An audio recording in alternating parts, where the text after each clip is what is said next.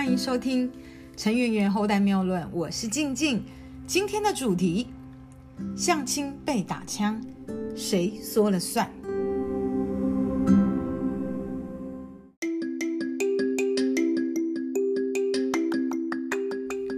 不知道有多少人有相亲的经验？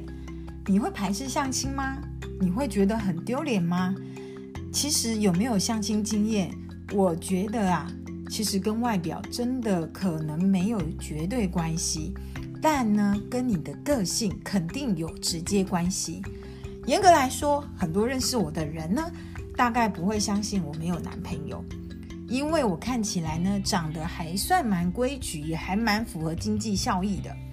而且啊，我只有在大学毕业的时候呢，跟学生时代啊，对自己相对是比较没有自信，也比较没有在打扮，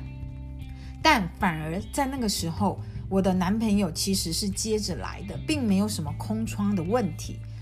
但是很妙的是，我现在呢自信心是爆棚的，打扮呢也明显的有提升很多。可是啊，怪的是，反而我常常有陷入男朋友空窗的时间，而且呢，敢表明追求我的人其实并没有大幅的提升，反而是减少了。所以大家认为是比较漂亮的女生不乏追求者呢，还是觉得漂亮女生很难处理，还是觉得漂亮女生真的很难养、很高管？那事实上，真的漂亮的女生不代表一定就有好的这个恋爱的缘分哦。其实有时候真的是可能跟个性有关，或者是跟每一个人自己的条件设定的有关。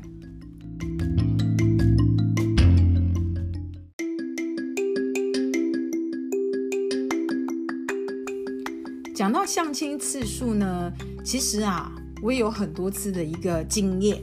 因为呢，我有一些好姐妹呢，或者是对我很好的长辈，其实都帮我很着急，所以都有陆续帮我筛选过一些男性朋友介绍给我。那么这些对象呢，无非呢都是有房有车、有稳定收入，甚至也有富二代啊，或者是老板阶级的都有。不过十次里面大概呢有八次哦，是在第一次碰面就阵亡了。大概是我在这个相亲的当下，我表现出来的可能太活泼了。对象可能会觉得我这个女生啊，看起来不适合娶回家，或者认为驾驭不住我，因为我在相亲过程中，可能因为我的个性使然，我不喜欢太郁闷的气氛，所以呢，我反而会很像是主持人，或者很像是公关，会一直的聊天带气氛，因为我超级怕尴尬的。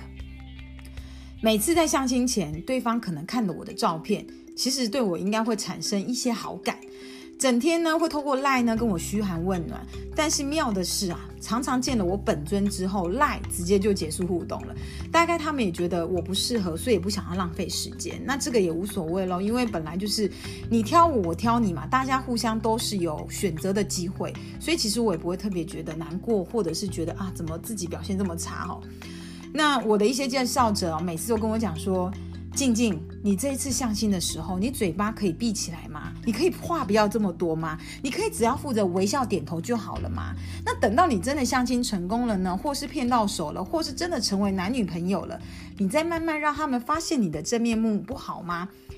否则啊，你老是用你的本来的真面目啊，其实你很容易吓跑一般正常的男生。不过呢，对我来说，我都会回答我这些好朋友说，如果啊我的样子或是我的个性这样子，他们就招架不住，就吓坏了，那代表他们真的不适合我。而且呢，如果他们没有办法打从心里是欣赏或接受我的个性，那真的交往之后啊，其实也是浪费时间，因为我真的不会为了要让自己顺利的嫁出去而牺牲自己本来的天性太多。我可以调整，但并不是放弃本来自我的样貌太多。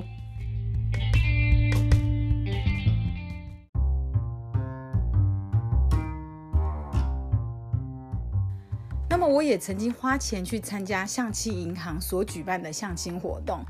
真的不要怀疑。我呢，每次去参加这个付费的相亲活动，我真的呢都有被配对成功哦。只是呢，很快的后面的联络，常常也很快的就不了了之。因为相亲银行的男生呐，相较之下是上班族或者是比较内羞害相的男生，对应到我这样的女孩，其实呢，我是属于比较自我主张又相对社交型的，所以大概他们都会觉得哦，跟他们是来自不同的世界，而且甚至会怀疑我是不是相亲银行派来的枪手。所以呢，导致我好像每次出去相亲，换来的都是骗一顿饭吃，或者是骗一场电影的感觉。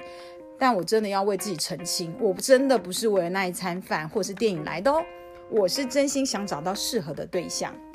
所以呢，在感情这档事啊，不论年纪多大，也不管有多少人笑话你大龄女子还嫁不出去，或者是老姑婆等等的，都要记得。如果你勉强在一起，或者是勉强为结婚而结婚，为了生小孩子而生小孩，那么你未来的两个人心里一定会更空虚，或是更没有交集。那还不如一个人乐得轻松，对吧？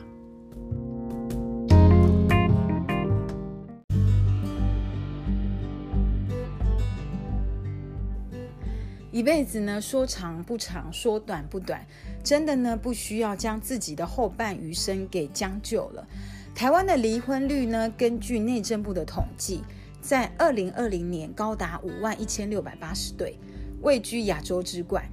而身为单身败犬的我们，更不需要呢急就章的为了相亲要有好的结果跟交代，或者是为了堵众人之口而急忙的步入婚姻。我啊，宁愿相亲被打枪，或者是打枪别人，我也不愿意呢多添加我们去当离婚的分母。如果没有好的精神生活，你相信吗？人的外表其实是很容易老化的。有没有另一半，在某个部分跟外表没有绝对的关系，而是你对你婚姻的要求跟期待，还有你的三观价值。所以我说啊，相亲这档事成不成，只有你说了算。如果你觉得今天的分享可以帮到你，请你给静静一个关注。如果你觉得有收获，也愿意帮助更多的朋友，请你动动你的小手，帮忙转分享。我是静静，很开心在这个时刻跟您在空中相会。